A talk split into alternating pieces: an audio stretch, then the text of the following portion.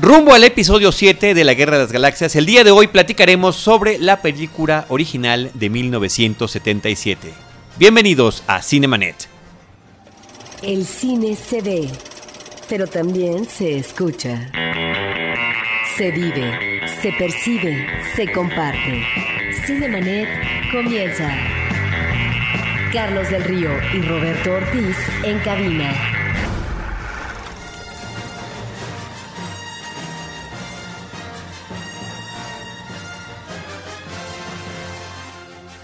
www.cinemanet.com.mx es nuestro portal, un espacio dedicado al mundo cinematográfico. Yo soy Carlos del Río y a nombre de Paulina Villavicencio, nuestra productora, les doy la más cordial bienvenida y saludo a Roberto Ortiz. Pues con el gusto de iniciar toda una serie de programas sobre toda esta saga de ciencia ficción por parte de George Lucas y qué buen inicio que arranquemos con dos amigos de Cinemanet. Saga de ciencia ficción, fantasía, es uno de los temas que trataremos en este episodio, Sí. justamente. Y me da mucho gusto darle la más cordial bienvenida a Mario Sekeli. Él es colega nuestro, ya lo conocen ustedes, está en muchos medios, incluen, incluidos W Radio, pero muchos más. Si quieres mencionar algunos, por favor, Mario. Bueno, edito desde hace como 5 o 6 años la sección de cine de la revista GQ Magazine y participo en artículos de portada en la revista Domingo del Universal.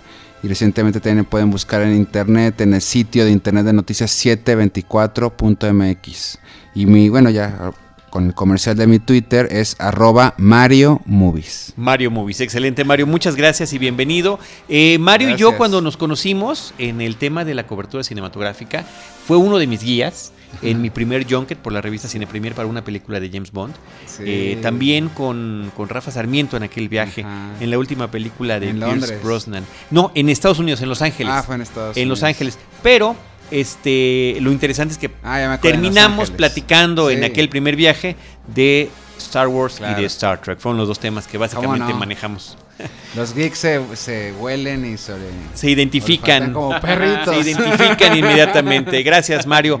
Eh, Manuel Vergara nos acompaña también, el maestro Manuel Vergara. Él trabaja en el Laboratorio de Restauración Digital de la Cineteca Nacional. Bienvenido, Manuel. Hola, ¿cómo te va otra vez? Ya les puedo decir mi Twitter, ya Ahora sí. otra vez Manolo y Pelis. Todo lo contrario a Mario Sekele. Pero bueno, eh, que conste que tenemos algo en común, los dos tenemos algo de, de Exatex. Sí, Estudiamos claro. en el Tecnológico de Monterrey. Salvajes. Y, y hoy vamos a colaborar él del de los, desde los medios y yo desde la academia, de los dos puntos de vista, no más opuestos, ¿no? Pero está padrísimo sus, sus twitters. Mario Movies Sí. y Manolo y Pelis. Manolo y Pelis. Está increíble. Oigan, pues este, debo decir que en una plática a finales del año pasado con varios colegas, pero ahí estaba Alejandro Alemán, arroba el Salón Rojo, nos dijo, oigan, ¿qué vamos a hacer con Star Wars? Y mira que todavía no le decimos de este primer episodio, ya le llamaremos para el que sigue. ¿Por qué no hacer una serie de programas rumbo a eso, que es un fenómeno cinematográfico, definitivamente, mucha gente lo espera para diciembre de este 2015, y que abordemos, Roberto, cada una de las películas en el orden en el que fueron producidas. Y qué mejor que iniciar con la que se estrenara en aquel verano de 1977 en Estados Unidos y en diciembre de ese mismo año en nuestro país de México y platicar de la importancia de esta película y de sus influencias y demás. Eh, Roberto, que no está, ustedes lo saben, familiarizado a un cine comercial eh, como este y de, y de corte fantástico, pues bueno, también hizo su tarea y vio nuevamente la película eh, llamada el episodio 4, ahora Una Nueva Esperanza. No quiere decir nada porque tuvo una experiencia muy feliz con la película. No sabía cuál de las películas era la primera. Por eso estamos Mario y yo aquí. Un poco para extender a todas estas nuevas generaciones cuál es la 1, en dónde empezó el fenómeno y cómo ha seguido hasta hoy en el 2015, ¿no? Treinta y tantos años después, 38, ¿no? Entonces vamos a ver, vamos a ir como metódicamente un poco como pasó en otro podcast, entonces esperemos ayude, ¿no? Muy bien, pues yo le quiero pasar la palabra a Mario para que nos platique sobre estos antecedentes, sobre George Lucas buscando su espacio, ya como director lo tenía, Sí. con unas cuantas películas, THX 1138 Sí. y American Graffiti, pero este gran proyecto que fue evolucionando, fue cambiando, quería hacer una cosa y terminó siendo otra, y es un gran amalgama de temas y de historias.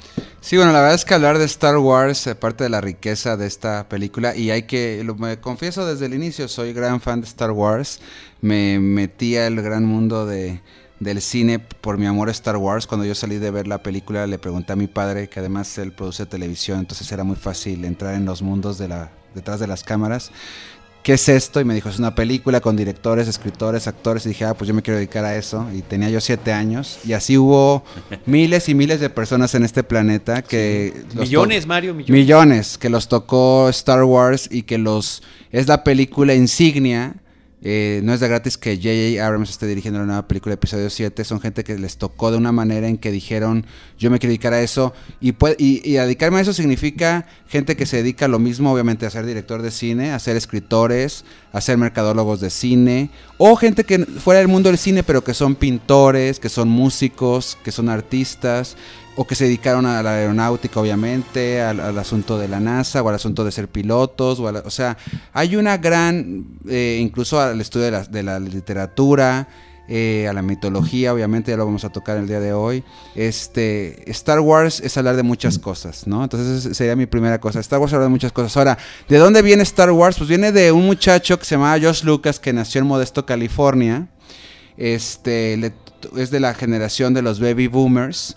Él le tocó prácticamente junto con su generación de cineastas, como ya conocemos ahora, los Spielberg y los MX y los Coppola y los Scorsese, y, me refiero, pues igual los Cuarón y los del Toro y demás, este, a tener como nana la televisión. ¿Sí?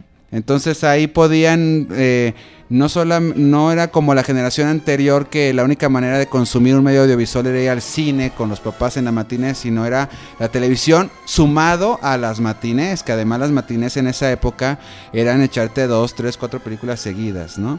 Y, bueno, eh, lo que sucede con George Lucas es que eh, él digo, se puede hablar todo un programa sobre eso, sobre la vida de George Lucas, pero finalmente él, él le fascinan los carros de carrera por la gran velocidad. Este. Intrépido. Era, era un hombre intrépido, exacto, y, obviamente que si quieres agregar algo, dile ahorita al principio también. y este, y bueno, su pueblo de Modesto, California, está retratado en, en, en, su segunda película que fue American Graffiti, Locura Americana, donde la tradición, y es una tradición que gracias a Dios todavía sigue en, en, algunas partes, sobre todo en el interior del país, en mi caso en Monterrey. Este, de eso en Monterrey le decíamos echar el rol, ¿no? Y echar el rol era ir con tu coche a una cuadra donde iban todos los chavos y las chavas y este a darle vueltas con el radio a todo volumen y estarte ventaneando de ventana a ventana en la época, imagínense eso en los 50 cuando estaba el rock and roll a todo lo que daba y la radio era también tu, tu segundo aliado, ¿no? Tu lado nocturno, sobre todo. Y este y él en ese momento es cuando comienza a concebir Star Wars, sumado a que a muchas cosas, ¿no? Rápidamente lo digo, este, sumado a su pasión por la televisión, sumado a los seriales como Flash Gordon, ¿no? Eh, y Buck Rogers, obviamente. Eh, sumado a que había leído este libro de Joseph Campbell del héroe de los once de las, mil caras. exactamente lo que se traducía dijimos este de los de las mil caras en donde este hombre plantea, plantea estos arquetipos que se repiten una y otra vez en la mitología mundial eh, y, al decir mundiales de la humanidad desde la época de las cavernas no eh, y sobre todo pues ensalza y se enfoca al viaje del héroe no y también, eh, como cualquier obra de, arte, cualquier eh, manifestación artística, responde al hombre de sus tiempos. George Lucas era un hombre que le tocó ver cómo sus compañeros se iban a Vietnam, ¿no? A la guerra de Vietnam. Le tocó ver todas las protestas en Estados Unidos contra Vietnam. Y le toca ver esta desilusión de que lo que se había prometido de esta América, precisamente de los años 50, donde te puedes enamorar de la chica de al lado y pensar que todo podría ser felices para siempre, pues se cayó en la negrura de, de una guerra pues llena de cinismo y, de culpa y de, para, hacia adentro de Estados Unidos de que no habían estado involucrado ahí. Por lo tanto, el héroe, la figura del héroe no era como la de la Segunda Guerra Mundial romántica, idealizada, donde finalmente, pues como se dice para bien o para mal, la Segunda Guerra Mundial es de las pocas guerras que sí se tenía claro quién era el villano. ¿no? exactamente. Entonces, en esa época, decía él en los setentas, los chavos, los niños no saben bien qué es el bien, qué es el mal, en un rollo más como de cuento de hadas, de que, porque la, sabemos obviamente que la realidad está entre los grises, pero él decía, yo creo que sí es importante aleccionar o hacer fábulas modernas en donde digamos a los niños qué, qué es el bien y qué es el mal. Y, y empezó a pensar en dónde ubicar su historia y curiosamente se dio cuenta que el único lugar que no está explorado, o sea, la última frontera, como se le conoce en el oeste, En Estados Unidos, por ejemplo. en Estados Unidos, la última frontera es el, el- el oeste con las películas de vaqueros, que además tiene esta tradición de películas precisamente con mucha moral. Sí, Este, con, con todo un arquetipo, ¿no? ¿Quién es el bueno, quién es el malo y quién prevalece después de, la, de la lucha? O sea, Estados Unidos en ese momento que está un poco en la, en la decadencia porque hay una generación que no quiere ir a pelear y Sí, que sabe que la confrontación del bien y el mal al final es una lucha absurda. En realidad viene de todo un culto a lo popular previo a Lucas, ¿no? Si la llegada de la ciencia ficción en Estados Unidos, que es de finales del siglo XIX a principios del siglo XX, abre la puerta para que muchos autores empiecen a explorar, no solo en la literatura, sino en otras artes, qué va a pasar, ¿no? Cuando Sí. el ser humano llegue eh, al espacio. Todavía no hemos llegado a la luna en algunos aspectos. estamos hablando de finales de los 60 cuando, cuando George Lucas estaba graduándose de la Universidad del Sur de California, ¿no? Exactamente. Y, en- y- y la ciencia ficción entra con esta segunda palabra que va muy relacionada con el género que es especular, ¿no? ¿Qué va a pasar cuando pisemos la luna? Obviamente la película más importante de ser es Odisea del Espacio Espacio. 2001, ¿no? Que además se junta Arthur C. Clarke y este que era de y Kubrick, que además Clarke era también pseudocientífico porque él concibe la idea de los satélites que en verdad sí existieron. Lo interesante de esta propuesta Ajá. de Lucas tiene que ver con dos cuestiones. Una de la industria del cine y su comportamiento en los años 70, sobre todo en la primera mitad de los años 70, que eh, va a implicar eh, una renovación, eh, no solamente por lo que se refiere a el manejo de las profesiones en la industria del cine, Sí. sino al mismo tiempo y a partir del, del 75 las estrategias que se van a establecer comercialmente en términos de la distribución y la exhibición. Y recordemos que también en los 70 eh, se crea una agencia eh, artística muy poderosa en Hollywood, ¿no? que es eh, la que va a transformar este juego eh, de los estudios, de la relación entre los estudios y las estrellas. Eso por un lado, en términos de una nueva generación también, Sí. que incursiona y en donde Estados Unidos, la industria afortunadamente permite esta convivencia entre cineastas viejos, ¿no? Cineastas viejos como un George Cukor o un, un Billy, Billy Wilder, como un Robert Aldrich, ¿no?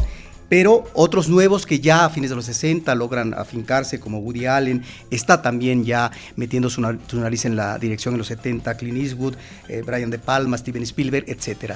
creo que un elemento importante va a ser Tiburón.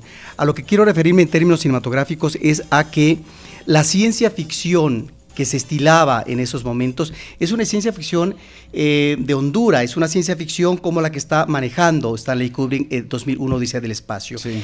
Y que hay eh, una línea, ¿sí? no escrita, pero finalmente sí de interés por parte de los creadores de cierta vertiente que tiene que ver con una visión oscura, apocalíptica, que va a relacionarse con eh, eh, títulos como Cuando el destino nos alcance o La planeta de los Con simios. Charlton Heston ambas. Exacto. curiosamente. La Sí. inteligencia, creo, de, de- de Spielberg, que, de- de- perdón, de George Lucas, Sí. es eh, lograr avisorar un- una modalidad que nos lleve a la ciencia ficción, al viaje en el espacio, pero que tenga estos ingredientes que tú decías, esta rivalidad siempre entre bien y el mal, en donde finalmente es más un juego de fantasía y un escaparate en donde están eh, metiéndose al por mayor y de una manera portentosa los efectos especiales, y que logra entonces esta industria cuajar en este mundo del entretenimiento Sí. y en donde finalmente se logra en sagas como Tiburón o como El Padrino o como Guerra de las Galaxias, estas secuelas, estas segundas partes, estos Sí. capítulos, como en el caso de la Guerra de las Galaxias, y la idea de la industria del éxito inmediato o instantáneo. Y en ese sentido sí va a significar una revolución por lo que se refiere a la industria de Hollywood. Sí. Lo que pasa es que en Estados Unidos hay que tomar en cuenta dos palabras, ¿no? Que casi nunca nos explican cuando hablamos de cine profundamente popular o, o con muchos seguidores. Una es el dinero que gana en taquilla, el famoso box office, y el otro es el blockbuster, ¿no? Aquel éxito que rompe profundamente el paradigma.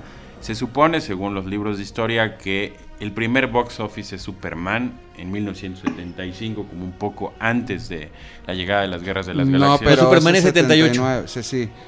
Superman es 79. Sí, 79. Ujú. El 75 fue Tiburón. Y Exactamente. es- ese, fue, ese fue el primer blockbuster. El, Exactamente. el blockbuster. Entonces, Blockbuster que era romper la cuadra. De es hecho- decir, que la fila ¿no? Rebasaba la cuadra del... Sí, de hecho no de es. atrás. Perdón que ahora sí que nos autocorrijamos, pero el primer Pero es bueno. blockbuster, este, el pri- es que es, es- es como el- los dos trancazos, ¿no? El primero la, Sí. con, la, con la derecha fue El Padrino. Esa Exactamente. fue la que primero dijeron, ¿cómo que una película basada en un libro, este, bestseller, este, de la mafia de Italia va a generar tanta expectativa? Eso pasó con El Padrino, fue un fenómeno. Pero inmediatamente después, cuando viene Tiburón, porque esto fue en el exacto. 72 fue El Padrino, el 75 75, Tiburón. viene Tiburón. Ahí es cuando ya dicen cámara, ¿por qué? Porque El Padrino había sido un fenómeno como quiera del mundo de los adultos, o sea, nuestros los que crecimos en los 70, eh, los papás eran los que iban al Padrino y llegaban en la noche. Fui al cine cuando todavía se iba hasta uno más vestido mejorcito al cine, todavía en esa Un época, poco más formal, ¿eh? Un poco más formal. Y en el 75, de repente los squinkles, los chavos, los adolescentes son los que están llenando los cines para ver Tiburón una y otra vez. Obviamente se desborda hacia el mundo de los adultos y de los adultos hacia los jóvenes y demás. Y entonces es cuando se dice oficialmente que se inventa el verano. Porque en esa an- antes de Tiburón no existía que los estudios de cine dijeran, ok, en el verano como los chavos están de vacaciones, vamos, Vamos a hacer una películas". película, ¿no? Ajá. Y eso es lo que sucede en el verano. Ahora, eh, Star Wars por eso también estaba programada para estrenarse en el verano. Pero cuando están filmando la película, por cosas que después platicaremos, por asuntos, porque obviamente al estar, es un poquito lo que le pasa a, digo, es como cuando oyes a Cuarón hoy en día decir que creyó que se iba a tardar una- un año en hacer gravedad y se tardó seis. Eh, eh, al momento de estar filmando, te tienes que inventar la tecnología en, en el camino. Y Lucas de plano le dijo a la 20th Century Fox, ¿sabes qué? Este, no voy a poder estar a tiempo. No acabo. Ay- no acabo, ayúdame. Y le dijeron, bueno, 25 de diciembre, este... No, perdón, es que estoy diciendo algo mal. Per- otra vez. 8 de Eh, eh, se iba a estrenar en diciembre del 76 para aprovechar que eran cuando los niños estaban de vacaciones y a no terminar, por eso estrena el 25 de mayo del 77. Pero bueno, son eh, Hollywood como lo conocemos se estaba reinventando en la manera de cómo se iba a proyectar. Pero hay que recordar ahora, regresando a donde íbamos, George Lucas en el 75, que es cuando ya se sienta a escribir Star Wars, pues no tenía idea, o sea, ese año apenas iba a salir Tiburón, ¿verdad? No tenía idea, eh, como bien dice Roberto, estos chicos que venían graduados de la universidad y que se les conoce como los chicos de tenis y jeans, eran lo que menos quería Hollywood ver en el camino, porque imagínate un poquito lo que sucede, incluso a veces lo vemos aquí en Televisa, cuando ya no sucede tanto porque ya hay nuevas generaciones, pero sobre todo hace unos años estaban las vacas sagradas que no dejaban que los chavos que te graduaste en comunicación, aquí dirían en México, allá, que te graduaste en cine, ¿cómo? ¿Fuiste a una escuela? O sea, cállate, yo estoy...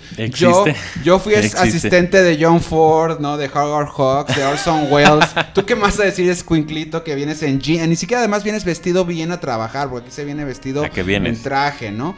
Y entonces eso fue la gran ruptura y por eso es que me refiero a que Star Wars es hablar de muchas cosas a la vez, porque es hablar de la rebelión.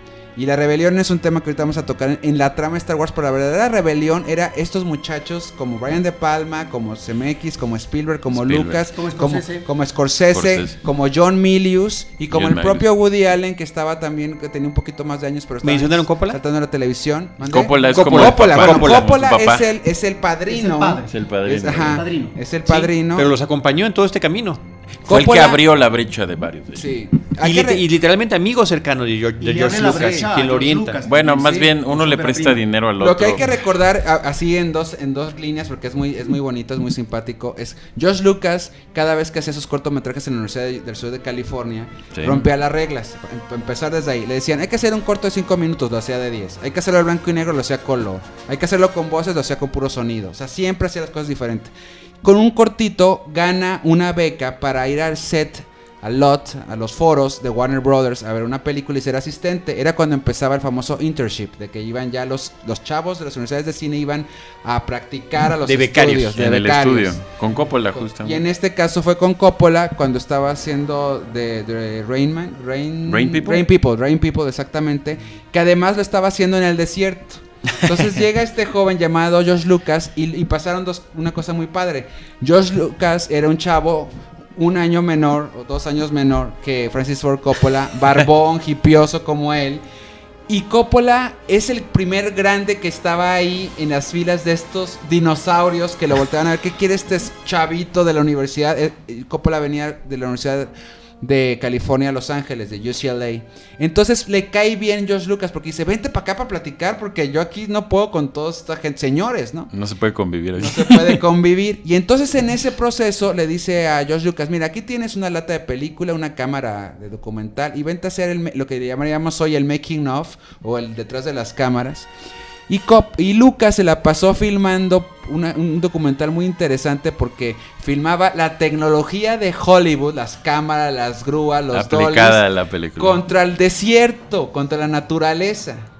Y era un, fue un documental también como tipo cinema verité, este, en- contado todo con imágenes. Y bueno, se hicieron muy amigos. Corte A, tienen otros amigos cineastas, entre ellos John Milius, ¿no? El es escritor de Apocalipsis, ¿no? de Bruce ahora y que antes había escrito Patton, ¿no? Además. Y que, Que fue un éxito taquillero. y, y que fue un éxito en 1970 y que además también este fue el que dirigió las películas de eh, la primera película de Conan el Bárbaro y demás. Y este entonces este estos amigos dicen, "Vamos a hacer algo" y fundan el gran sueño, que es un sueño que todavía los que amamos el cine se nos medio sale la lágrima, ¿verdad? Hoy todo el mundo lo hace, pero ellos lo inventaron. Ellos inventaron que se llamaba Sotropo. Sot- El estudio de Sotropo lo fundan además en San Francisco, que es lo más lejos de Los Ángeles, dentro de California, para estar lejos de los estudios de Hollywood, para que no te impongan nada. Y dicen, ok, vamos a hacer un estudio donde vamos a darle bienvenida a las nuevas ideas, no vamos a estar estudiando la taquilla o no vamos a estar estudiando a, la- a- a- a cosas que nos puedan hacer dinero, vamos a hacer cine que queramos. Y el primer proyecto que ponen es THX 1138, que era como largo ya. como- como largo que estaba basado en el cortometraje de tesis de George Lucas, que era de igual también. THX 1138. 1138. Electric Labyrinth. Exactamente, Así que es. sale L. Robert Duvall, por cierto, por en esa película. en Entonces, la versión calva previa. hacen toda su esa vida. película, sí. Hacen que es una película futurista, además ciencia ficción, pero muy como el concepto de George Lucas, muy abstracta. Este, la película es muy buena, pero no le va bien en taquilla y hace que el estudio prácticamente quiebre. Y en el camino, ya para acabar de contextualizar ahí, eh, Lucas escribe American Graffiti. Este, la película, hablando del padrino de Coppola, cuando termina la película, Warner mismo la ve y entonces dice, no, ¿sabes qué? Este, yo creo que la voy a estrenar en televisión. ¿Y ¿Cómo cree? Entonces Coppola es el que dice, ustedes no saben, hay una frase por ahí célebre que dice, dejen en paz al chico. O sea, Josh Lucas, ¿no? Ustedes no saben lo que tienen en la mano, tienen un geniecito aquí y lo están tratando súper mal. Y entonces, gracias a las influencias de Coppola, logra estrenar con Universal American Graffiti en cine. Y la película, el premio, gran premio, es que acaba gan- este, siendo nominada al. Oscar de mejor película. Y Canes también, ¿no? Mm, No, no, no sé, no, creo que no, pero lo que sí es que sí llega a ser, llega a ser nominada al Oscar de mejor película y obviamente Josh Lucas está ya en el mapa. En eso ya Lucas ya lleva un tiempo escribiendo Star Wars y, y ahí la historia es como empieza a tocar puertas donde hay grandes historias también de horror para, para Hollywood porque una de las puertas que toca primero es de Disney, irónicamente. Y Disney no entiende lo que quiere contar. Como también Disney le- no entendió a Spielberg cuando quería hacer E.T. el mismo caso. El ¿no? mismo caso. Y entonces acaba en la Fox con un señor que se llamaba Alan Ladd, un productor que dice, bueno, órale, yo le, yo, yo le apuesto. Y ahí empieza ya el desarrollo. Dicen que Lucas llegó con el guion y se hizo cuate de un señor que se llama Ralph Marquine, que era un diseñador de a Pan Am, de esa línea que ya desapareció de aviones, que diseñaba el interior y exterior de aviones. Y le, dijo, oye, pues hazme, ilústrame cuatro o cinco escenas para yo llegar con el grabado y enamorar a los productores. Sí, convencerlos de mi idea un poco. O sea, cómo vende una historia que no se creen todavía, ¿no? Entonces, Exacto. Una forma de materializarla es por medio del diseño. Y eso le ayudó muchísimo para vender eh, la idea de su guion y de su historia. Pero yo, previo a eso, este, Sí. también en este gran contexto que nos están haciendo eh, Mario y Manolo, sí quiero mencionar también que originalmente George Lucas quería hacer su versión Sí. de Flash Gordon. Bueno, él Él insistía quería en hacer Flash, Gordon. y la razón por la que tiene que inventar sus propios personajes y sus propias historias es porque no le venden los derechos No.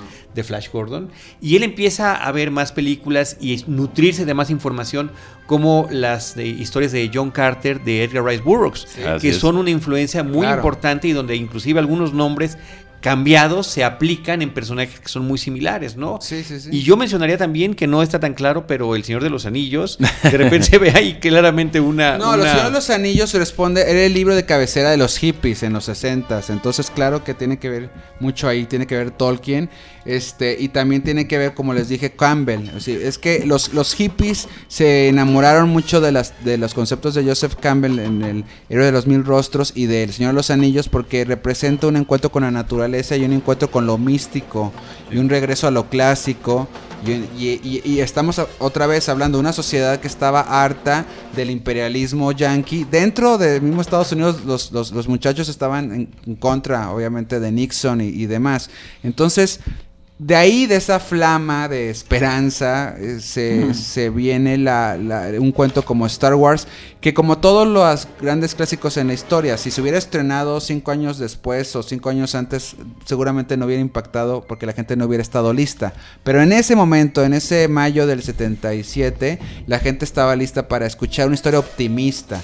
Estamos hablando que, que- que- que- que es la gran década también del cine de autor de Estados Unidos, ¿no? La Sí, de los grandes directores americanos. este, con los Mean Streets, por ejemplo, los francotiradores y demás. Y entonces esto era la opción para que todo mundo, vamos a divertirnos, vamos a comer palomitas y vamos a viajar a una galaxia muy lejana. Lo, lo- lo digo yo para mm, juntar un poquito conceptos de que estaban detrás de Lucas, también estaba su fascinación por la Segunda Guerra Mundial en la parte romántica y también estaba esta, paleta de colores que ahorita que hablemos de la película profundizaremos, ¿no? Entre el Estado y la maquinaria y, la y lo humano, ¿no? Siempre hablan de la rebelión, ya lo decía Mario un poco para avanzar con la historia de la película.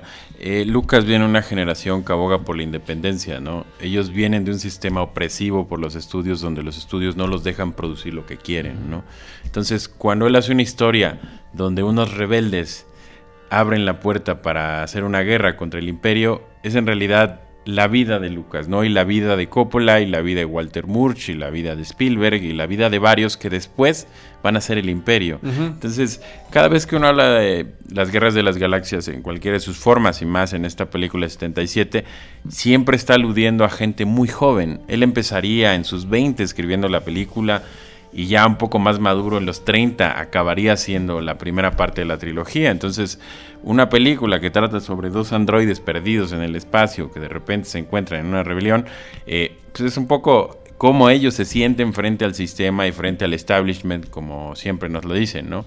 Si hoy, por ejemplo, me hablan de chicos haciendo producción independiente, pues es justo la puerta que Lucas abre junto con otras generaciones para que empiecen a desarrollar cosas nuevas.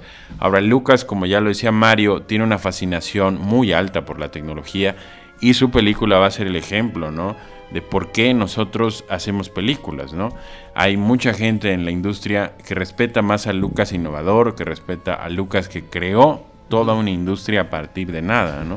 Y con una película que parece aparentemente fantasía o soap, op- soap opera, como lo dicen en los libros, ópera del espacio, como si fuera un término peyorativo, ¿no? Para tratar una historia muy romántica, muy melodramática llevada al espacio.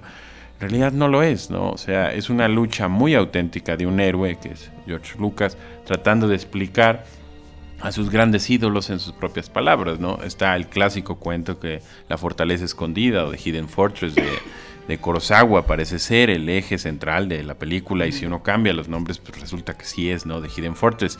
Pero bueno, una cosa son samuráis y otra cosa son rebeldes en el espacio con naves, ¿no?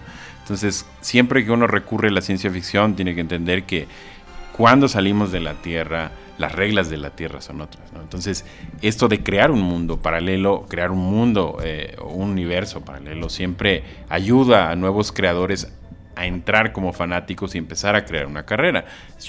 La gran ventaja de Lucas y la gran ventaja de estas películas es que abren la puerta a que los fanáticos por primera vez entren al territorio de, las estrellas y al territorio de la industria, creando cosas nuevas. Gracias a esta película suavizamos un poco este tótem de 2001 y suavizamos también estas cosas horrendas como los marcianos de los años 50, ¿no? Entonces, justo. Es Yo protestaría ante eso. Yo amo los marcianos. Bueno, los marcianos tienen su lógica, pero no vamos a echarlos a perder. Pero Roberto, ibas a decir. Nada más mencionar que eh, cuando tú hablabas Sí. de una nueva generación, pues está un Spielberg, está un Lucas, está un Scorsese, Woody, eh, Woody Allen es el mayor, pero introduce una nueva vena a lo que es la comedia romántica.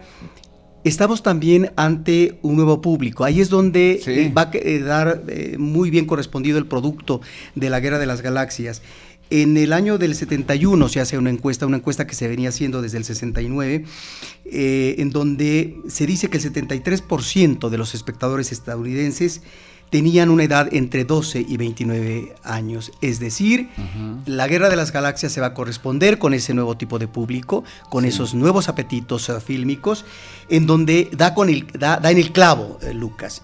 Porque si uno observa también en los 70 como una etapa de crisis y de regeneración por parte de la industria, esta regeneración se va a dar por gente como Lucas o como Spielberg. Sí. Porque si observamos los grandes fracasos, estas apuestas eh, de las superproducciones, eh, como por ejemplo Tora, Tora, Tora, que tiene que ver con el tema de la Segunda Guerra Mundial, eh, con Hello Dolly, eh, y La leyenda de la ciudad sin nombre, que son películas costosas y son estas dos últimas del cine musical diferentes. Sí. Tal vez más interesante en una vertiente, digamos, más original y no tan clásica como Hello, Dolly, sería La leyenda eh, de la ciudad sin nombre, pero son grandes fracasos económicos que ponen a temblar a las grandes compañías como la Fox, la Paramount, la Columbia. Sí. De tal manera que este proyecto de, de- de Lucas, que logra embonar y avanzar, se va a corresponder con esta regeneración de la industria que finalmente está apostando también por otros públicos. Y este público finalmente va a ser un público ávido. Y tú como yo lo adelantabas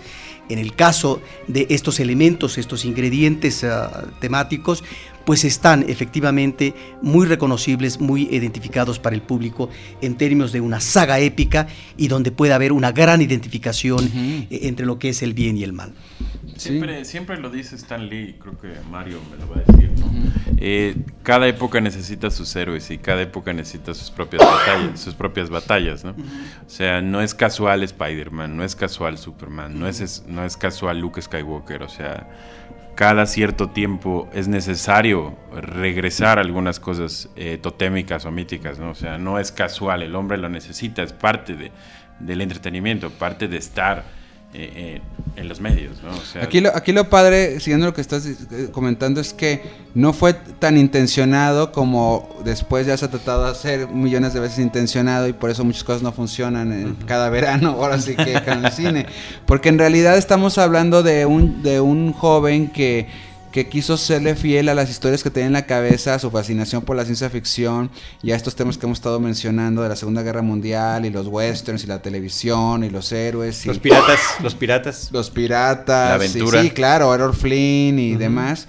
Y a sus, a- incluso fiel a, a su rebelión de, desde chico, eh, su fascinación al mundo de lo abstracto. Es- él, él, de hecho, cuando su primer llamado al cine fue ir a, a los, a una sala de cine en San Francisco y ver los cortometrajes animados del National Film Board of Canada. Y decía, yo voy a ser animador o voy a hacer películas así abstractas. Y ya fue USC que le dio más estructura, digamos, en el Servicio de California. Eh, en su carrera también este por aprender le toca hacer unos buenos trabajos al graduarse ser editor para el ejército donde está editando precisamente escenas de, de documentales de, de ataques aéreos, ¿no? Y entonces eso, sin querer, lo está entrenando para darle esa velocidad que le faltaba también al cine de ciencia ficción, porque este cuando fue Odisea 2001, que es una obra maestra y a lo mejor una de las 10 películas mejores de la historia, este pues eh, el Kubrick la, la apostó a un mundo espacial más real en el sentido de, pues sí, la, la flotamos y todo se tarda también su tiempo, ¿no? Y, no, y no- y no se escuchan las y no se escuchan las espacio, ¿no? explosiones. es realista. Claro, es, es realista. Y en cambio Lucas dijo, no, o sea, como, como, como bien dices, eh, saliendo del mundo se rompen las reglas, vamos a escuchar explosiones y vamos a, a ver a las naves atacar como kamikaze, como un cero ataca a un tigre volador y viceversa, ¿no? Entonces, eh, también es- cabe aquí la metáfora, ¿no? Lucas le puso velocidad eh, y no es de gratis que él se siente primero que todo un editor, Curiosamente, en ese cuarto de edición del, del ejército conoció a la, la que se volvió su esposa, Marsha Lucas, que irónicamente cuando fue el Oscar de Star Wars es la que se llevó Oscar a su casa, fue la editora y no el que creó todo La este esposa, la esposa, además. Uno nunca sabe La para ex esposa entraba, de Lucas. La ex esposa después, ¿verdad? Pero bueno, eh, Star Wars, no sé si quieres, Carlos, pues que entremos ahora sí, agarremos a Star Wars episodio Sí, 4. es que mira, el tema de la, context- de la Sí. contextualización no termina. No. Porque ciertamente, además de todo este contexto histórico, de antecedentes personales de George Lucas, eh, tenemos que encontrar, y tú ya mencionabas su nombre hace ratito, toda esta talentosa gente que él fue encontrando en el camino y que se suma al proyecto, Sí. y que sin cada uno de ellos me parece que el resultado final no es el mismo. No. Desde Richard Marquand para hacer estos dibujos fabulosos que ayudan a vender la historia y que dan la, la- el estilo visual de todas las creaciones del personaje, Sí. hasta sus pláticas con los creadores de los props y de los escenarios, donde George Lucas insistía en las películas del futuro y en las películas de ciencia ficción todo se ve nuevo, todo Sí. se ve brillante. Yo quiero que aquí se vea viejo, quiero que se vea desgastado, quiero que estemos en un lugar que parezca que tiene y tuvo vida Sí. y no que se acaba de crear. Y entonces los, los, los diseños Los de puristas. producción decían, es que así deben de ser las cosas. Si es cierto, tienes razón. Y después busca al equipo de... Pero, hay que- pero te tengo una cosa ahí. Sí. Muchas de estas cosas que decía Lucas en el camino, los, los mismos artistas, sobre todo los, los, los dinosaurios, se burlaban de él. Decían, ay, ¿qué es eso? Hasta el cinefotógrafo. Ajá. Todo el mundo. Se peleaban, sí, había, había, o sea, todo esto costó. Ajá. Pero había gente que sí le seguía también la corriente. Claro, claro. Y al final se logran hacer las cosas. O sea, realmente no estuvo un camino completamente Sí, allanado. John, John Dystra, que es el supervisor de efectos especiales, efectos visuales, que acaba ganando el Oscar, obviamente, por este rubro, pues venía de hacer unos comerciales para lo que le llamaríamos agua y drenaje, ¿no? Donde usaba stop motion, usaba animación, y de ahí lo jaló. O sea, también es que este asunto del reclutamiento es hasta casi como religioso, ¿no? El Es la masa que- creativa, Que va juntando a los chicos para, como después, años después lo hizo Steve Jobs cuando hizo Apple. O sea, este, Sí. este asunto de estos visionarios que necesitan aliados, ¿no? Y los buscan. Y locos. Ahí está el gran, el gran genio de este hombre. O sea, realmente, y ahora, como fanáticos de él, mucho tiempo después nos quejamos, ya lo comentaremos en las películas posteriores, pero ahorita hay la que frescura reconocer. de esa rebelión se nota en la hay película. que reconocer Está ese momento que es importantísimo en el que empieza a- él pregunta a Tony Century Fox, que es finalmente el estudio que le acepta la película a través de Alan Ladd, con quien además negocia su sueldo y negocia secuelas y negocia la mercadotecnia y la parafernalia, que también ahí Ay. es como un momento histórico, como Claro. aquella película sobre eh, Steve Jobs y, y compañía, donde dicen, en este momento es cuando se crea la primera computadora o esto, esa negociación que hizo George Lucas, bueno, significó absolutamente todo, tener el control de sus secuelas, de su Siempre- parafernalia y este y, y preguntarle a 20th Century Fox y el departamento de efectos especiales, no, pues lo acabamos de deshacer porque nadie lo estaba utilizando y entonces empieza a reclutar a la gente y crea en ese proceso de producción de la película de Star Wars Industrial Light and Magic. Lo que ¿no? pasa es que en, en Sí. los genios siempre se cree que todo es perfecto, ¿no? Pero Lucas, poco cuando escribía la película, decía que él iba creando la historia conforme se le iba desarrollando, ¿no? Un poco como la improvisación en el jazz. Y para juntar a toda esta masa creativa se necesita también de suerte, no se necesita Sí, inclusivamente estoy, genio, estoy de acuerdo al O sea, 100%. La película es producto. Te voy a contar algo que a mí me pone la piel chinita. Cuando compré la novelización de la primera, o sea, de esta película de Star Wars, Una Nueva Esperanza, eh, que dice el libro que está escrita por George Lucas, pero en realidad hubo un, un escritor ahí que, que- que- que lo escribió, que era... este, Escritor fantasma. Alan D. Foster, creo que se llama él. Este, bueno, pero viene una introducción, una frase que no sale en toda la saga, pero que se me hace muy de lo que están diciendo ahorita. Dice, estaban en el lugar y momento incorrecto. Naturalmente se convirtieron en héroes. Sí. Y Eh. eso es lo que pasa tanto con, obviamente, Luke Skywalker, la princesa Leia, Han Solo, Chihuahua y demás de los- en la película. Y eso es lo que pasa con George Lucas, John Dexter, Richard Marquand. Ben Board, Este, John Ben Williams, Board, sí. ¿no? Este, Eh, todo, este, todo este equipo y, y do- sí, claro, y toda esta gente que y trabajaba en los... Jr., la misma Fox, apostando por esto. Todos ellos se volvieron héroes de muchos porque eh, no eh, hay una parte ahí muy interesante que también dicen que hay, eh, y, pasa también hasta con el héroe mismo Luke Skywalker al inicio de esta película que para, para lograr grandes empresas hay una parte en que el héroe debe ser ingenuo. Porque si fuera muy experimentado diría, no, no, no, espérame, esto ya me la sé lo que me va a pasar. Entonces, la ingenuidad de Luke Skywalker es la misma ingenuidad que tiene Josh Lucas, ¿no? Y es su alter ego, por eso el al- nombre. Al decir, oye, pues ¿sabes qué? Voy a comprar los derechos de, de las de los personajes porque la neta, pues quiero vender unas camisetas y unos pósters ahí para recuperar algo después. Él no pensaba que iba a ser un trancazo de taquilla la Él es un escéptico inclusive, ¿no? Fox. Ni tampoco la Fox. Menos la Fox. exacto. Menos la Fox, que deberían de ser un poco más Ni tampoco los que estaban ¿no? filmando la película con él decían este cuate está loco, no sé, sé. por ejemplo, está muy también documentado y también ya dicho por los propios actores como Harrison Ford y Mark Hamill y Carrie Fisher de que las indicaciones de Lucas para los actores era más rápido y más intenso, ¿no? Esa era, sea, o sea, así dirigía Rápido a los y furioso. actores, rápido, más rápido y más intenso, lo cual este no quiere decir que no sepa dirigir actores Lucas, este hay que hay que recordar en- por Star Wars Alec Guinness fue nominado al actor de, mejor actor de Sí. reparto y además si era Alec Guinness pues bueno también se dirige solo pero finalmente pues sí hubo una comunicación con el director y también en American Graffiti ya también una de las chicas que ahorita se me va el nombre también ha sido nominada para actriz de reparto pero lo que sí es cierto es que este más rápido y más intenso volvemos a lo mismo es la velocidad que le pone George Lucas a su cine, que ahorita a lo mejor curiosamente ya viendo Star Wars las- la- las- es de las más No, lentonas. sí, se ve un poco lento. En ese momento, en el 77, eh, hace que se la creamos. Y otra cosa, el, el- normalmente la ciencia ficción del planeta de los simios y de otras cintas en esa época, la, la misma Odisea de 2001, pues los actores hablaban más shakespeariano, más lento, más pausado. Y lo que quería crear Lucas es la sensación de prontitud y de que lo que estaban hablando es como ahorita estamos hablando rápido. Si, si ahorita Fresco. llegara alguien de afuera, sobre todo alguien que no supiera hablar español, dirían, ¿qué están hablando? Oye, porque están hablando rapidísimo. ¿De qué es la película? no? Entonces así hablaba Han Solo por eso en las películas, rápido, ¿no? Ahora también, inclusive mucha gente que no era actor cuando empezó a hacer el rodaje, pues, creó toda una industria muy distinta a la que hoy conocemos de actores de, método, ¿no? No solo actores de método, también gente, muchos técnicos que en ese momento desarrollarían muchas de las técnicas actuales de, de efectos especiales. Cuando uno recuerda un poco las secuencias en la película, las naves espaciales, pues lo primero que viene a su mente pues es, es como si fueran coches, ¿no? Y no es casual que Lucas, mucho en su vida personal, fuera un gran admirador de los autos, ¿no? Y gran admirador de la velocidad. Y cómo todo esto se va a ver traducido ya de manera estética y plástica en obras que él va a hacer después, ¿no? Si hoy yo veo la película J.J. Abraham, de alguna manera le va a rendir culto a la otra. O sea, es imposible no referenciarla como el punto eje para mucha gente hoy, ¿no? 8 milímetros, por ejemplo, J.J. Abraham, sus series de televisión son el homenaje por excelencia Lucas. O sea, cuando una empresa como Disney hoy, por ejemplo, decide apostarle a una saga de este nivel, es porque ya probó su camino. Es más, allanó el territorio que Disney había allanado muchísimas décadas antes. Y es, yo creo algo que es lo suficientemente real como para que la gente lo viva, ¿no?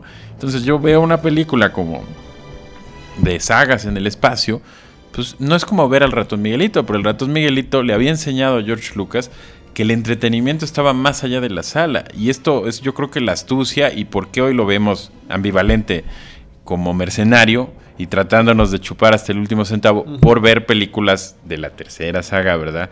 Que ahora viene la película que Roberto le falta ver en diciembre. Entonces, cada vez que uno piensa en la guerra de las galaxias, es indudable recordar que se es joven, que la vida es emocionante, que existe el romance, que existen las peleas y que esto puede ser infinito, ¿no? Así que nunca se va a acabar, ¿no? Y, el aprecio a sus mentores, porque precisamente lo que dices de, de lo de Disney, eh, esta parte de ingenuidad de lo de comprar los derechos tampoco es ingenuo en el sentido completo porque él fue ingenuidad en cuanto que él no se daba cuenta que eso le iba a llevar a, a tener un emporio vendiendo juguetes de Star Wars, etcétera. Pero la parte estudiada es que es admiración a Walt Disney, porque todo todo mundo que está en el mundo del cine sabe que Walt Disney salvó su empresa, o sea, salvó Disney Productions cuando empezó con Mickey Mouse de la bancarrota, vendiendo relojes de Mickey Mouse, vendiendo el derecho a, a una relojería muy famosa para que les diera un dinero. Con ese dinero salvó el estudio Disney, siguió produciendo y bueno, el resto es historia. O sea, los soldados de la Segunda Guerra Mundial portaban sus relojes de, de De Mickey, Mouse. de Mickey Mouse. Entonces, eso, de eso se acordó Lucas al momento de estar él diciéndole a la Fox, mira, a mí nada más déjame, o sea, no me pagues mi sueldo de director, pero déjame los derechos de los del merchandising, ¿no? De todo lo que pueda vender. Pero bueno, Star Wars es, es este, no sé, eh, pues es, es- es- es- esta- este cuento mitológico también, ¿no? Este, Carlos, este, no, el arquetipo del héroe lo encontramos ahí. El ¿no? viaje del héroe, ¿no? Está, eh, me parece que tú inclusive es el que tomas como ejemplo Sí. cuando, cuando haces estas pláticas. Sí. Pero es el jovencito, en este caso, un granjero en un planeta desértico Ajá. que eh, sueña con ir a otros lugares y accidentalmente, a través de unos robots que tienen los planos de una Sí. arma de destrucción letal, de un arma de destrucción masiva, Bueno, de un arma de destrucción masiva Claro. y que podría significar encontrar el punto débil para destruirla y mermar a este imperio que está acosando a toda la galaxia, es que él puede integrarse y descubrir que además que tiene un pasado y que hay gente que eh, conoce cuál, cuál podría ser su destino, Sí, ¿no? porque Luke Skywalker es este granjero que bien dices, veintañero, que es el, el- el arquetipo del héroe. Tenemos a los mensajeros en la vieja tradición mitológica, ¿no? Sí. Que son los robots C-3PO y R2-D2, que también son R2D2. los comediantes de la película también. gordo y el flaco. El gordo y Eh, el flaco moldeados por a través del gordo y el flaco, ¿no? Así forma. es. Tenemos también, obviamente, el personaje de la sombra, ¿no? Lo que representa todo lo que el héroe eh, podría hacer si toma las decisiones incorrectas, que es Darth Vader, y que después a lo largo de la saga vamos a ver. a ver Descubrir cosas que no podemos mencionar Por en eso, este vamos a momento. descubrir más. Vader, sí, ¿no? por eso vamos a descubrir más por qué este arquetipo de la sombra es, es importante. Tenemos al, al- al- a lo que se le llama el shapeshifter o camaleón, que no sabemos cuáles son sus in- verdaderas intenciones, que en esta película funcionaría mucho el personaje de Han Solo para eso, ¿no? Que puede cambiar sus intenciones al final de la, de la historia y optar para el bien o para, para el mal.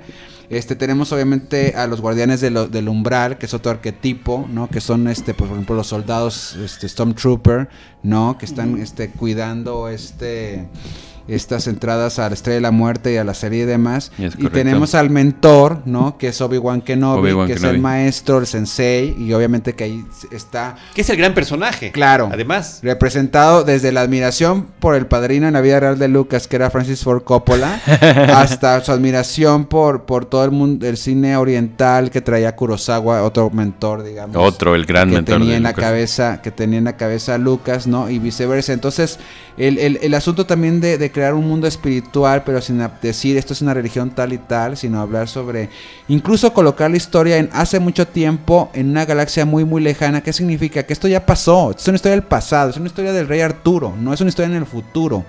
Es un mundo futurista para nosotros, pero es un mundo que pasó hace muchos, muchos años. La historia es añeja, pues. Exacto, y, y el, y el héroe que tiene que salir de su comunidad, vencer sus propios miedos, hacer nuevos aliados como la princesa Lea, encontrarse a la diosa que también es representada por la princesa Lea, encontrarse Romper con su pasado, que es el, el- tema con los tíos, ¿no? romper el pasado con los tíos, con los tíos que el, el asunto cuando, cuando la vida misma también te obliga a tomar decisiones, porque cuando viene el llamado a la aventura, el héroe dice, después de haber dicho, esa es una parte que a mí me encanta de la película, después de haberlo visto cinco minutos antes de decir Luke Skywalker a sus tíos, es que ya me quiero ir de aquí, ya quiero ser piloto, quiero enrolarme en la academia y demás. Y órale. Eh, cuando llega el llamado y le dice el mentor, órale, vente conmigo, vamos con estos robots a buscar esos planos secretos y vamos a rescatar a la princesa y demás. No, no, no, "No no, puedo". espérate, espérate, es que yo tengo aquí unos planos pendientes con No mis puedo, tíos. Espérate, tengo, el- tengo familia. el rechazo a la aventura es esa fase. Y luego ya la vida misma, en este caso el imperio que viene y se mete con la familia de Luke, que ya no. Y, y hace que Luke llegue con su mentor y le diga: Ya no tengo nada que hacer aquí, me voy contigo. Quiero volverme como mi padre, un caballero Jedi. Quiero aprender los caminos de la fuerza.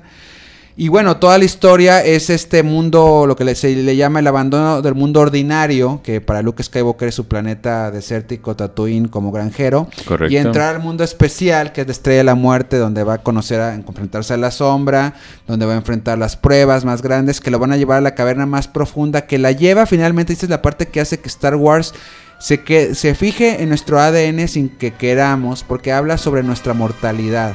Cómo en el camino de nuestra perfección y en el camino de buscar la luz, y en el camino de buscar amigos y en el buscar buscar trascender, nos tenemos que enfrentar con nuestra mortalidad. Los grandes mitos hablan sobre ello. La fragilidad del hombre. y la fragilidad de la, de- y, y la apuesta entonces por el alma, porque entonces ahí viene el la segunda parte del cuento de George Lucas, ¿no? Enfrentar al espíritu humano contra la tecnología, que lo que va a hacer que en el gran clímax de la historia, cuando esta nave cual mosquito llamada X-Wing se mete en la Estrella de la Muerte en las trincheras y tiene que disparar en un lugar que para todos es imposible, cuando un colega de él trata de hacerlo con la tecnología y las grandes computadoras que representarían la tecnología de los Estados Unidos de los años 70, el empo- que acaba de querer arrasar a La Guerra Fría en general. es decir, ¿sabes qué? No, con la tecnología no vas a vencer, con la tecnología no vas a trascender. Tienes que apagar la computadora y creer en ti mismo y, y creer en, en- en- en tu fuerza interior y en tus talentos. Y un talento que además, esa es la parte final del viaje del héroe, que está en servicio de la comunidad. De todo el O universo. sea, no es el héroe cínico, cual veterano de, de Vietnam como Han Solo, y, el- y gente en la calle que vive el cinismo por todo lo que está sucediendo con Vietnam, etcétera, sino es el héroe idealista y el héroe romántico que nos conecta con las, con las historias de caballería, desde el Quijote de la Mancha hasta el Rey Arturo, hasta, Hasta el séptimo hijo. hasta lo que tú quieras en las historias de la mitología clásica. Este, eh, obviamente también la- la- la- las óperas y demás. Entonces hace que la película trascienda. Obviamente, en este final feliz del episodio 4, la gente vivió una aventura, vivió un, un mundo que jamás había estado gracias a los efectos especiales y gracias a la imaginación de George Lucas y gracias a estos artistas que estuvieron alrededor de Lucas. Gracias a la música de John Williams, ¿no? Que Lucas dijo siempre que fue lo único que le quedó mejor de lo que él hubiera imaginado, ¿no? Recomendado Eh, por Spielberg. Recomendado por Eh, Spielberg porque había sí. estado con Sí, encuentros en Tiburón. cercanos del tercer tipo y, y Tiburón. tiburón. Y este, y que curiosamente, pues obviamente cuando el 99.9% de la gente, si tú lo entrevistabas saliendo de la sala de cine en el 77, ¿qué te pareció la película? No te van a hablar de mitología, no te van a hablar de, de que si los eh, el imperio es la parte del estado o la tipo fascista, tipo nazi, y si los rebeldes son estos soldados de la Segunda Guerra Mundial idealista y demás, y, eh, ni que tampoco la última frontera y los westerns es, esta, es este universo de Tatooine y la cantina, no te van a hablar nada de eso. Pero te van, pero, pero sí lo sintieron, sí lo vivieron. Y, y yo y, y cierro aquí ahorita mi comentario diciendo, yo cuando me, me vuelvo a reencontrar con Star Wars, digo, nunca me he dejado alejado lo suficiente, pero porque, porque la amo Star Wars, pero cuando me reencontré ya como persona ya, ya mayor, ya post universitario, fue precisamente cuando descubrí lo de Joseph Campbell y el viaje del héroe y decir, mira, todas estas cosas que a mí me fascinaban no eran nada más por los efectos, no eran nada más porque estaba bien para la edición y la música y porque me caía muy bien Han Solo, sino es porque hay una resonancia en las historias que nos han venido contando desde que somos pequeños, ¿no? En el ADN de la, de la mitología. Sí, no, la película aquí, justo el clavo y lo que dice Mario, tiene una palabra, se llama la plenitud. Cuando tú logras una película que hace que un héroe dé la vuelta del mundo ordinario al mundo, fa- al mundo donde puede revertir el, el caos y lo puede convertir en orden otra vez, la gente alcanza un poco la iluminación, este sentimiento de paz, de tranquilidad. Entonces, darle esperanza a toda una generación es muy complicado y haberlo encontrado de manera espontánea es creo que lo más, lo más digno. Dirían a veces en los estudios de religión que este es el viaje mesiánico, ¿no? Cada vez que uno ve eh, la Guerra de las Galaxias, tiene una especie de viaje mesiánico. ¿Por qué? Porque en el interior descubre que tiene todo para poder cambiar el mundo, ¿no? Entonces, Para trascender. Entonces, justo, justo la búsqueda de las religiones es la trascendencia de todos nosotros. Entonces, si yo veo una película donde tal vez no puedo aclarar estas referencias, pero sí puedo sentir, Percibirlo. pues justo me vinculo por esa razón. Entonces, este libro de un psicoanalista muy conocido, Joseph Campbell, habla sobre cómo en muchas religiones y en muchas latitudes del mundo la plenitud se alcanza de la misma forma, ¿no? Hay una especie de historia ya Sí, contada el, el que viaje, está dentro de el viaje del héroe y ese viaje del héroe lo podemos ver desde películas obvias como un Matrix, ¿no?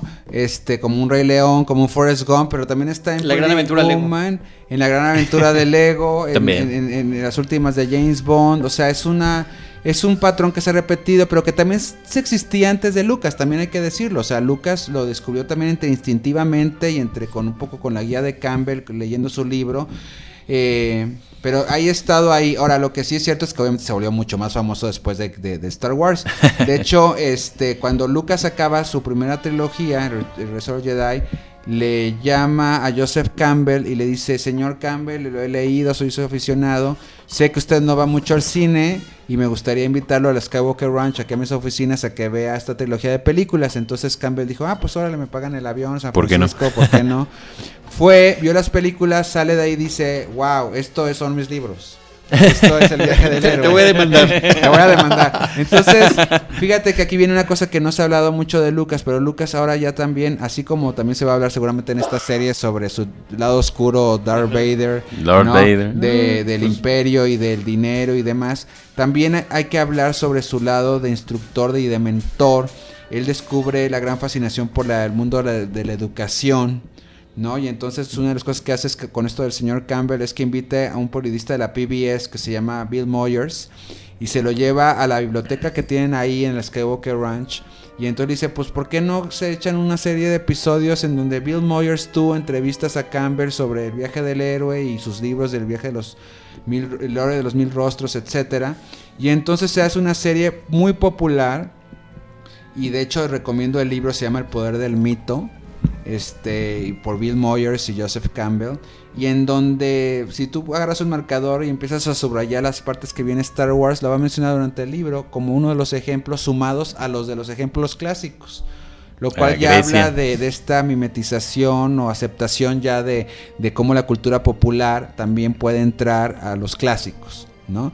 Ahora, eh, hay, hay, hay, hay películas que funcionan muy bien, ya hablando del mundo del cine, un Toy Story 3, por ejemplo, es el viaje del héroe, y hay cantidades de historias que no funcionan porque finalmente lo que quieren es apretar botones y no tienen este corazón o esta espontaneidad que tuvo. El mismo George Lucas, ya se hablará después, en la nueva trilogía, no le atina mucho a lo que sucedió en su primera trilogía por lo mismo, también porque él lo quiere, él lo quiere hacer más calculado Prefabricado. y prefabricado. Tal vez uno de los elementos eh, interesantes a considerar aquí es el cuadro actoral. Me parece que ahí no solamente está lo que puede ser la frescura de actores nobles o jóvenes, ¿sí?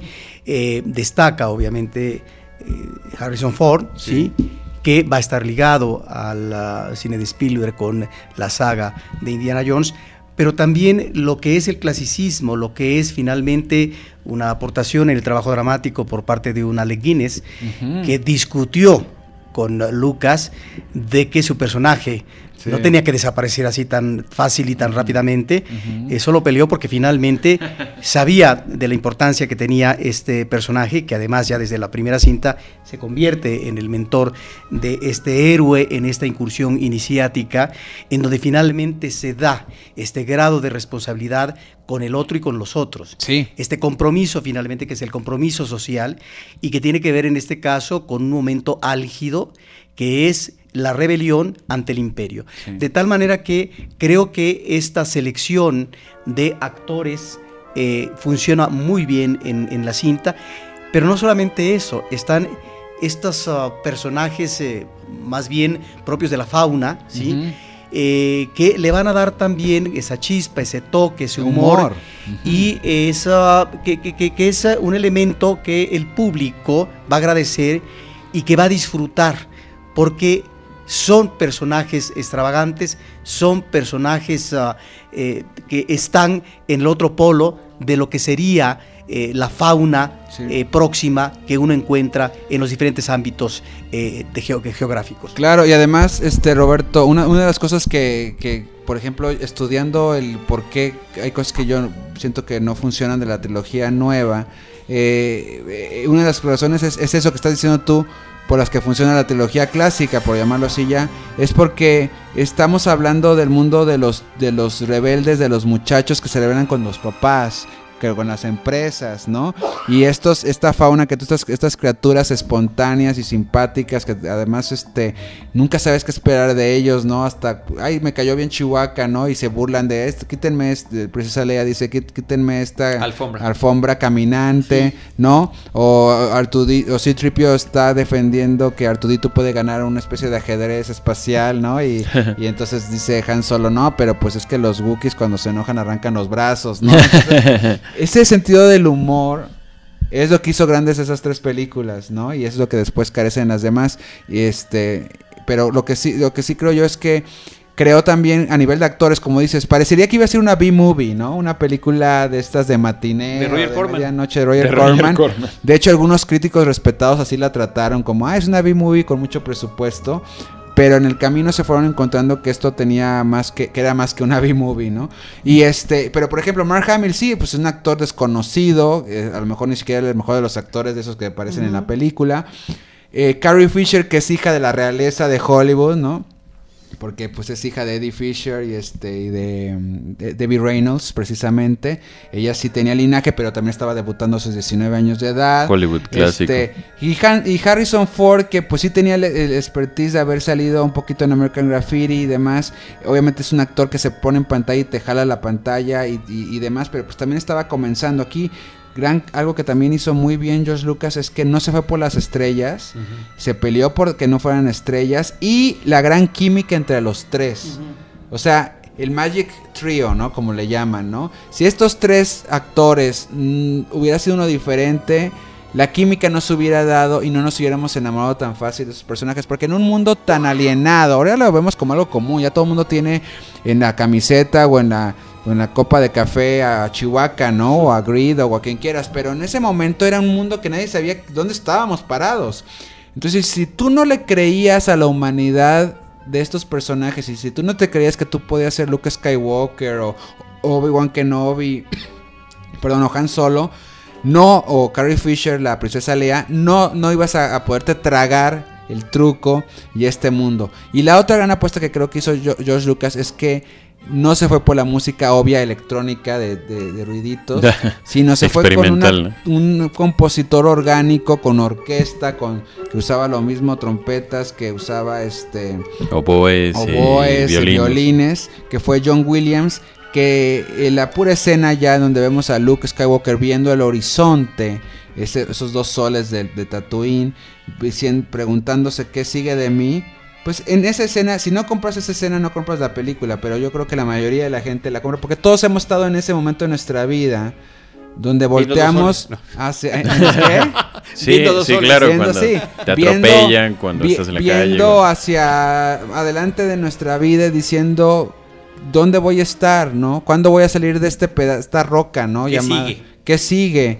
Y ahí es ¿Cuál es donde la humanidad. Sí, cuando mencionas a John Williams hay que decir que no solamente es una banda sonora Sí. que va a funcionar para los propósitos de esta saga y en el caso de la primera de la serie en términos épicos, porque es una rebelión que se enfrenta ante el portento tecnológico, ante una situación realmente difícil de vencer. Por eso, Sí. eh, el- el- el- digamos, la importancia de ellos, sino que también la música de eh, Williams le da importancia, como tú estás mencionando, a los personajes. Hay leitmotivs individuales que entonces se van a corresponder con cada uno de los personajes en función de la misión que están eh, realizando. De ahí que esta banda sonora se vuelva una de las bandas eh, emblemáticas en el cine contemporáneo. Y de hecho, el Y, mismo y donde, hay lugar, perdón, también para el Sí. jazz, como en lo que tiene que Claro. ver con, eh, con la La música de la cantina, La y cantina. la improvisación Improvisación. que mencionabas hace ratito. Y yo, mismo George Lucas ha dicho este, que tú puedes ver Star Wars sin diálogos y con la pura música y se entiende, ¿no? Y es porque la música precisamente habla de estos temas que bien dice Roberto, de los temas de la princesa Leia y, Luke, la princesa Leia, hasta bueno, después van a venir los temas de Darth Vader, del Imperio y demás, pero, pero también esta, esta música del tema de la fuerza que nos está recordando finalmente es el bien y el mal, los paletas de colores, la acción en pantalla, los, los personajes como están vestidos y cómo interactúan, la frescura contra la parte seria del Estado, una y otra vez nos está contando el mismo cuento y eso es lo que hace que trascienda. ¿no? Bueno, Yo, yo del reparto, perdón, nada Sí. más Justo. quiero mencionar también a Peter Cushing, que me parece que es una Sí. presencia importantísima. Es el hecho de que haya escogido a estos dos veteranos del cine inglés y que Peter Cushing, además surgido de toda esta escuela de la Hammer, Sí. donde había interpretado todo tipo de personajes demás. luchando contra, contra seres este, monstruosos, donde él es el gran monstruo Sí. en esta ocasión, y donde él es el que lleva y, y comete estos actos este, Atroces. eh, terribles, impresionantes, este, se ha interpretado por este hombre con esa personalidad Claro. tan soberbia y sobria que tiene. Pero además también, brindarle a través de la voz de Darth Vader de James Earl Jones una personalidad y, el tema del- de la respiración, independientemente del tema de la respiración, la voz de James Earl Jones me parece que es fundamental Claro. para entender a un villano como Darth Vader. Lo que pasa es que películas como esta tienden a la circularidad desde su creación hasta todo el resultado final, ¿no? Cuando Lucas empieza a producir esta película en Inglaterra, en Túnez y en Guatemala, no es casual que use el estudio que se usó para hacer 2001. No es casual que filme afuera del sistema en Tikal, en la ciudad maya por excelencia. No es casual que use la base un de los hotel- rebeldes, por cierto. no es casual, justo cuando decía la escena de los dos soles, que use Túnez y un eh, hotel como muy Marruecos. excéntrico para crear eh, esta, estas atmósferas extrañas, ¿no? La circularidad, por ejemplo, en alguna entrevista Kubrick decía que el lujo que tenían los directores noveles era romper con este estereotipo de haber creado una película en un estudio. Y justo Lucas es lo que dice Kubrick una década antes cuando le hacen una entrevista para 2001, ¿no? Entonces, cuando él empieza a hacer la película con este crew clásico inglés que sale a las cinco y media de trabajar, pues se enfrenta justo a otro sistema que no conoce y esto le ayuda y lo motiva a que la rebelión se vuelva más auténtica. El cast indudablemente crea la película, pero no es casual que el fotógrafo es clasicista, que los que hacen los efectos especiales son jóvenes y nobles y que el cast además de crear una química independiente conjunta todo esto en una gran masa creativa que explota, ¿no? Hay una película de hace como dos años que se llama Lucas contra las personas y otra que se llama Dunas, el, el documental de Jodorowsky, donde se habla un poco de estos dos conceptos. Lucas debe un poco su éxito a toda la gente que vio la película, a los fanáticos que crearon el mundo paralelo. Jodorowsky diría, al no poder realizar Dunas, que justo Dunas le abriría la puerta para descubrir que podía crear más cosas, ¿no? Lucas no abre la puerta, Lucas crea algo tan espontáneo que logra esa trascendencia de manera improvisada. Entonces, cuando conocemos nosotros, al menos mi generación y no la de Mario, un Lucas mayor, un Lucas con una segunda trilogía, tal vez tenemos un sentido de Lucas muy opuesto al que originalmente todos creíamos, a la búsqueda y a la Porque fuerza. nosotros era, los que crecimos en los 70, fue un mentor. ¿No? Hablar que, decir que podrías conocer a George Lucas era prácticamente que, que ibas a hablar de, de usted y que le ibas a decir, señor, a ver, dígame qué voy a hacer con mi vida, ¿no?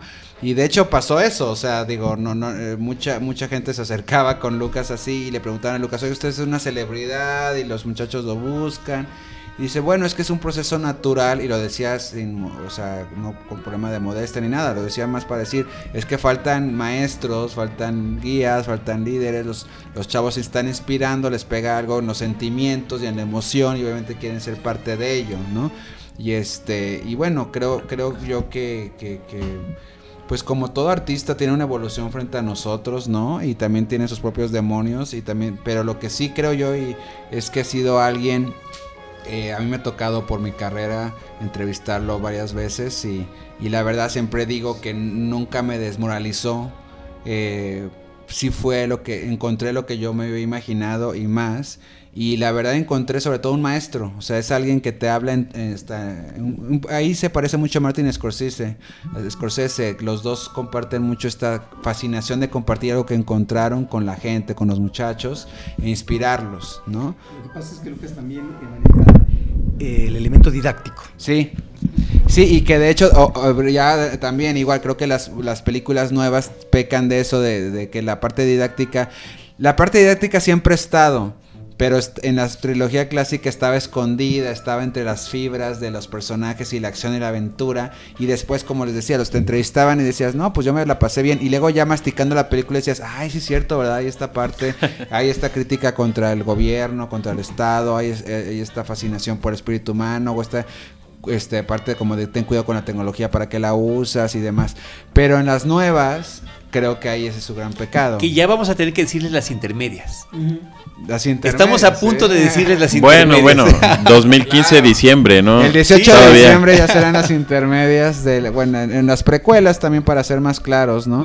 En las precuelas, pero Pero sí creo que, que George Lucas se ha conservado como ese mentor al final del día, sobre todo también para los realizadores. O sea, es imposible no pensar en un tema que no hemos hablado ahorita, por ejemplo, las salas de cine, ¿no? O sea, él estaba muy preocupado por el audio y el sistema THX que desarrolló en honor a... Que la película, se viera y se escuchara como debe, sobre todo después de ese esfuerzo Claro. monumental de haberla realizado, ¿no? Sí, Para mí, eh, la, la parte de la batalla final, además de que es extraordinariamente emocionante, de que hace esta referencia a las batallas aéreas de la Segunda Guerra Mundial y demás, Sí. me parece que tiene una de las más increíbles ediciones de audio y sonido que jamás haya yo visto en una película. Y me parece que sigue siendo un ejemplo y, un, y uno debería de tomar clases con esa secuencia final para qué es lo que se oye y qué es lo que se ve a lo largo de esta gran Sobre batalla todo porque increíble. además es- hay un gran truco Y de también de, ritmo. de la percepción, porque si te fijas, tú en tu imaginación me vas a narrar que las naves pasaban de izquierda a derecha, de arriba a abajo, de atrás para adelante, pero cuando ya la ves detenidamente, incluso ahí sí, a nivel de escuela de cine recomiendo quitar el audio a la secuencia para analizarla y vas a ver que en realidad son tomas donde la navecita gira leve para la izquierda, para la derecha, está en el centro de la pantalla sin avanzar. Todo es un juego de edición, como bien dices, un juego de sonido Sí. y que y que y un juego de, de hacer cine en verdad, o sea, Una clase maestra, ¿eh? saber que, que tu imaginación va a crear el mundo más grande, que va, que en vez de ver en realidad 10 navecitas vas a imaginar 100 y que en vez de que pienses de que la nave nada más giró a la izquierda vas a pensar que surcó toda la pantalla, ¿no? Entonces, la verdad es de que eh, en este juego de la invención eh, George Lucas ha, eh, ha querido crear esas circunstancias para la creatividad desde esa película y por eso crea el Skywalker Ranch y por eso se va a San Francisco para que sus artistas puedan seguir innovando y creando. Y creo que como bien dice una de las biografías de George Lucas las huellas de George Lucas están en todo Hollywood Absolutamente. Sí. absolutamente. Pues muchas gracias, realmente se nos fue el tiempo como agua. Sí. Eh, hora y cachito ya llevamos platicando de esto. Así que gracias a los que han tenido la paciencia suficiente para llegar a este momento del programa. no pues espero que sean divertido Mario Movies, tus, tus Sí. redes sociales. Sí, bueno, síganme en arroba Mario Movies en Twitter y, y bueno, estoy ahí en GQ y en W Radio. Eh, me encantará seguir platicando de, de la Guerra de las Galaxias es- o Star Wars rumbo al estreno y muchas gracias Carlos por invitarme. Gracias, Mario Sekeli. Eh, el maestro, el maestro Jedi Mario. Queremos agradecerle su pasión y, y decir justo, justo cuál es el misterio del arte, ¿no? Conmover. La película es esto, ¿no? Sí.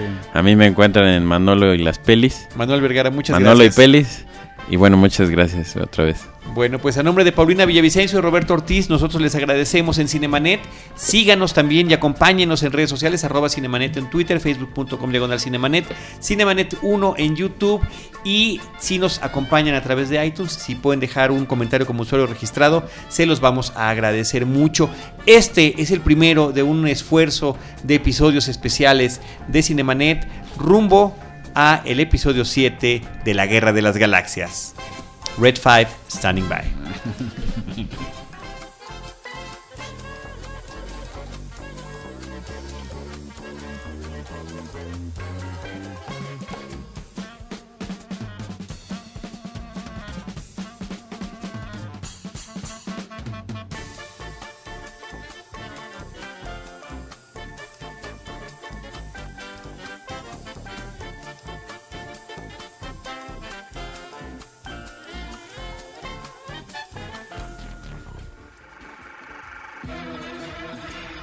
Cinemanet termina por hoy.